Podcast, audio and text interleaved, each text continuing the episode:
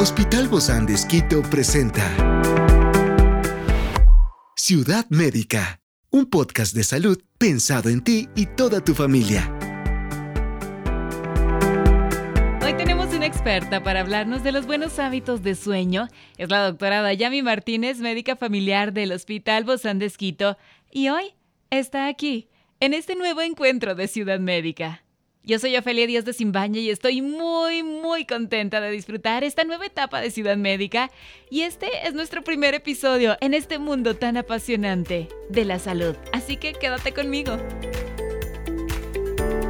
Y me gusta mucho poder empezar en esta nueva etapa de Ciudad Médica porque con esta viene el dejar atrás ya lo conocido y empezar a mirar nuevos horizontes, a ampliar nuestra visión y a modificar rutinas, ¿por qué no? Pero sobre todo a acercarnos más a ti.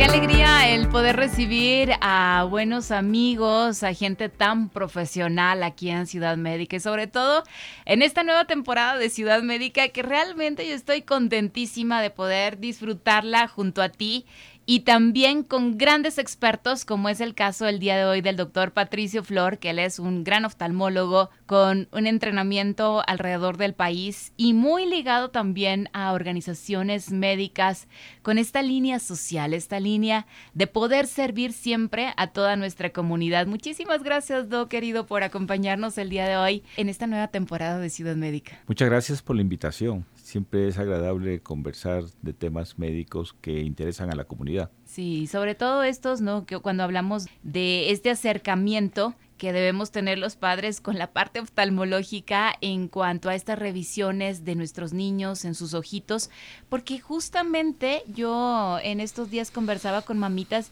que cómo se arrepentían y también a mí me pasó de no haber hecho una revisión a tiempo de nuestros niños, de sus ojitos y después decimos, ay, pero tanto que le insistí en la en la lectura y no era culpa de que el niño no sabía o que la niña no respondía, era que no estaban viendo correctamente. y eso pasa, ¿no? Sí, pasa frecuentemente. Las evaluaciones oftalmológicas siempre son generadas en un principio por el médico pediatra, es decir, el paciente recién nacido, si el médico que recibe al niño encuentra alguna alteración, pues inmediatamente genera una atención oftalmológica. Yo veo muchos pacientes prematuros que efectivamente por los antecedentes eh, nacen en condiciones de una edad gestacional menor de lo normal y que cuando nacen pueden tener alteraciones relacionadas por su prematuridad por una retinopatía inducida por el oxígeno como parte del tratamiento que es menor pero que tiene ciertos efectos. ¿Y eso con el tiempo va madurando? Sí pueden desarrollar su visión. Recordemos que los niños eh, y todos nacemos con un,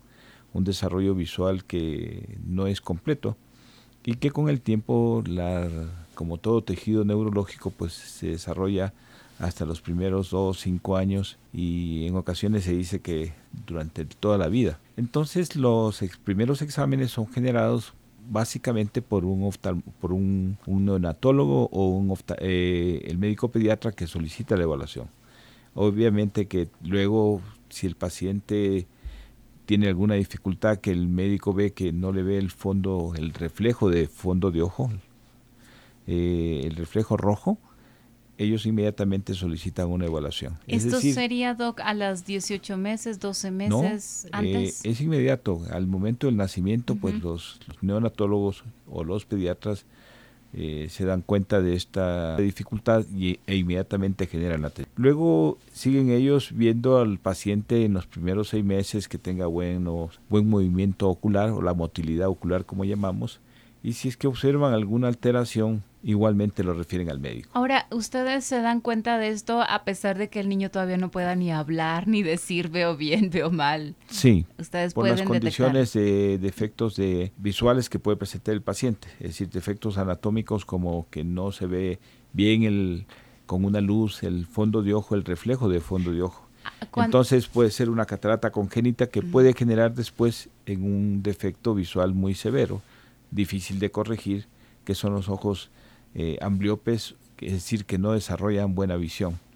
O, el ojo vago, ¿no? Que le, el ojo vago. Luego, realmente las evaluaciones deben ser en los primeros tres años previo a su ingreso a la escuela porque ya se pueden determinar ciertos defectos refractivos como hipermétropes. Ahora, antes de pasar a eso, Doc, a veces nosotros cuando están recién nacidos lo único que hacemos es si nos sigue el dedo, decimos, ah, sí está viendo, pero nosotros no somos oftalmólogos, ni tenemos los aparatos ni nada, ¿no? Desconocemos. ¿Eso es una buena guía o lo estamos Es una buena guía, pero desconocemos a veces o, nos olvidamos que los niños en un principio no ven.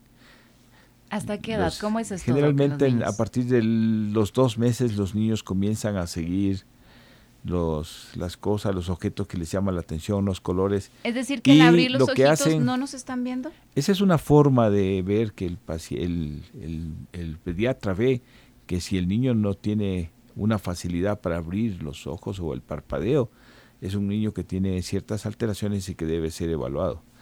Realmente la evaluación oftalmológica de agudeza visual, como es muy común, debe ser realizada en los primeros tres años cuando el paciente ya reconoce figuras, porque es difícil hacerlo con letras o con a hablar, ¿verdad? Y ya comienza a hablar. Y en esa época es cuando ya se integra a la escuela. Si bien es cierto, para jugar no necesitan a veces lente los niños, pero sí es importante que se establezca este mecanismo. Y ya en la escuela, previo a la, escuela, en los primeros años, eh, se debe hacer una evaluación oftalmológica mucho más eh, especializada para descartar defectos refractivos. Imagínate qué pasa con esto. Eh, en un principio, hace muchos años, cuando comenzó a instaurarse los exámenes previos a los ingresos, había cierto rechazo de parte de la comunidad, porque creían que era una forma de someterlos económicamente y un gasto económico. Sin embargo, con el transcurso del tiempo se dieron cuenta que los niños que tenían defectos refractivos, es decir, que no veían bien, tenían un cierto retardo o retraso en el, en el desarrollo del conocimiento de aprendizaje. Y en las comunidades que, como ustedes conocen, están fuera de Quito, donde los niños juegan en los ríos, a veces contaminados y tantas cosas, pues se han observado ciertas enfermedades propias de la, de la región que deben en ocasiones descartarse. De tal manera de que no solamente es el pediatra que genera la atención viendo los efectos, sino también los médicos familiares. Y ya es obligación de los, de los profesores en los primeros años observar si es que existe o no un defecto de aprendizaje. Y obviamente luego son los centros comunitarios. Ya se establecía en épocas de estudiante que nosotros teníamos que ir a hacer los screening visuales a los niños eh, hace más de 50 años. Es decir, ya había una una cultura de poder determinar ciertos efectos refractivos que a la larga, si no se corrigen a tiempo, ocasionan verdaderos problemas. Así es. Oiga, Doc, ¿y, esto de que, mm, que, los niños pequeños pueden ser, eh, pueden alcanzar una madurez visual, ¿hasta qué edad se da esto?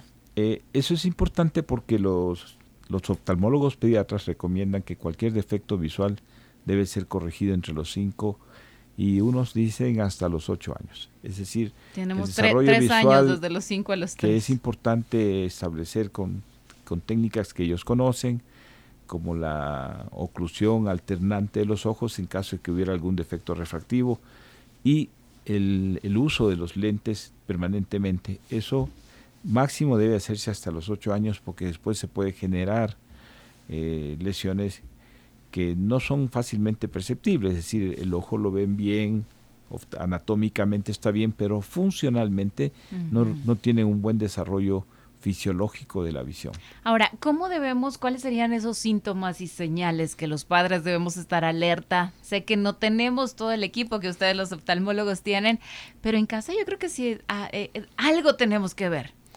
El paciente tiene dificultades para ver. Muchos niños dicen no alcanzo a ver o tengo dificultades para ver. Pero ¿cómo saben si nunca han tenido una buena visión? O sea, ¿cómo, cómo saber que para realmente eso estamos los médicos. Es necesario eh, y nosotros la, en casa la cultura de llevarle al si nosotros observamos, eh, por ejemplo, se ha visto que ciertos tumores que son muy comunes a veces eh, los retinoblastomas aparecen cuando uno toma una foto familiar y ve que en el, el reflejo rojo de los ojos no es, no es rojo, sino es blanco. Entonces mm. uno tiene que descartar lo que se llaman enfermedades lego, que dan leucocoria, es decir, la, la pupila blanca. Entonces nosotros tenemos que ver si son cataratas, si son defectos de, retinoblastomas o tumores o alteraciones vasculares que son que se ven en la comunidad ya. Y, hay niños también que a veces eh, todo el tiempo se están rascando los ojitos. Ese es un fenómeno diferente por cuanto las alergias, también. que son un factor que ha crecido mucho eh, por condiciones ambientales, eh, mayor contaminación, los pacientes tienen alergia.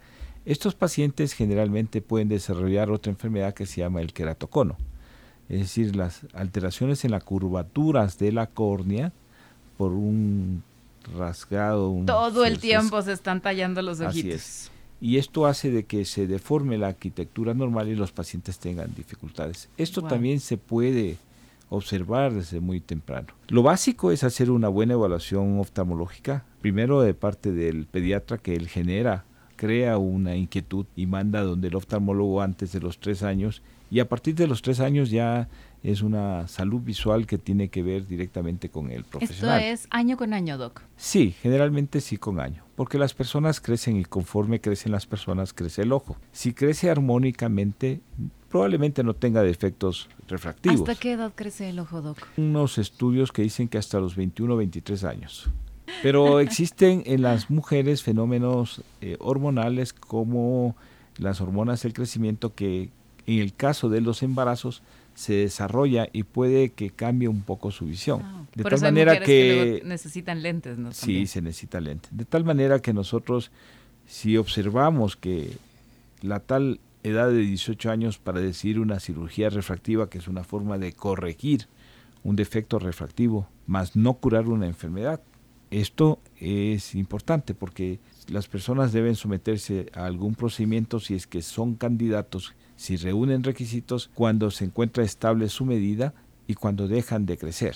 Daño muy grande que se los hace en las personas menores de 18 años tiene sus indicaciones, pero realmente lo en general, considerando un, un esquema, es mejor que ya no haya ningún defecto refractivo. ¿En qué consisten estas revisiones infantiles? Consisten básicamente en verle la agudeza visual, demostrarle, mostrarle figuras y si ya conocen los números, ver si identifican estos a una distancia de 6 metros en general o con proyectores que regulan esta distancia. Luego hay que hacer la motilidad, es decir, los movimientos oculares para descartar alteraciones de la motilidad o estrabismos. Si es necesario, se debe hacer en todos los niños un fondo de ojo porque tenemos que siempre, descartar. entonces. Siempre es bueno hacerlo completo. Los oftalmólogos pediatras pues recomiendan que si la desviación es hacia adentro de los ojitos, esta corrección debe ser antes. Si está hacia afuera los ojitos en sus ejes visuales, tiene que ser después de los 4 o 5 años. Es decir, tratando de que el paciente cuando llegue a la escuela no tenga este fenómeno del bullying y todos estos problemas de, que se presentan ahora. Además, es importante también que se descarte si ya uno tiene una desviación, lo primero que tiene que hacer es una buena evaluación médica para descartar patologías o enfermedades que producen esta desviación. Los ojos son nuestra ventana al mundo. Así es. Es una de las formas de relación de, de, la persona con el mundo de una manera directa y rápida. Y probablemente la primera relación que uno tenga con el mundo es esto, observar. Debemos preservar la salud visual de nuestros pacientes, preservar la salud visual de la comunidad para que ellos no tengan defectos o alteraciones que en un futuro tengan un peso muy grande en su en su desarrollo social y médico. Gracias, querido Doc Patricio Flor, oftalmólogo del Hospital Bozán de Esquito, por haber estado en este inicio de Ciudad Médica, en este nuevo inicio. gracias, un abrazo. Encuentra este podcast de salud en las redes sociales como Spotify, SoundCloud y todas las plataformas digitales. Gracias por acompañarnos en este capítulo de Ciudad Médica, un espacio para tu salud. Hasta la próxima.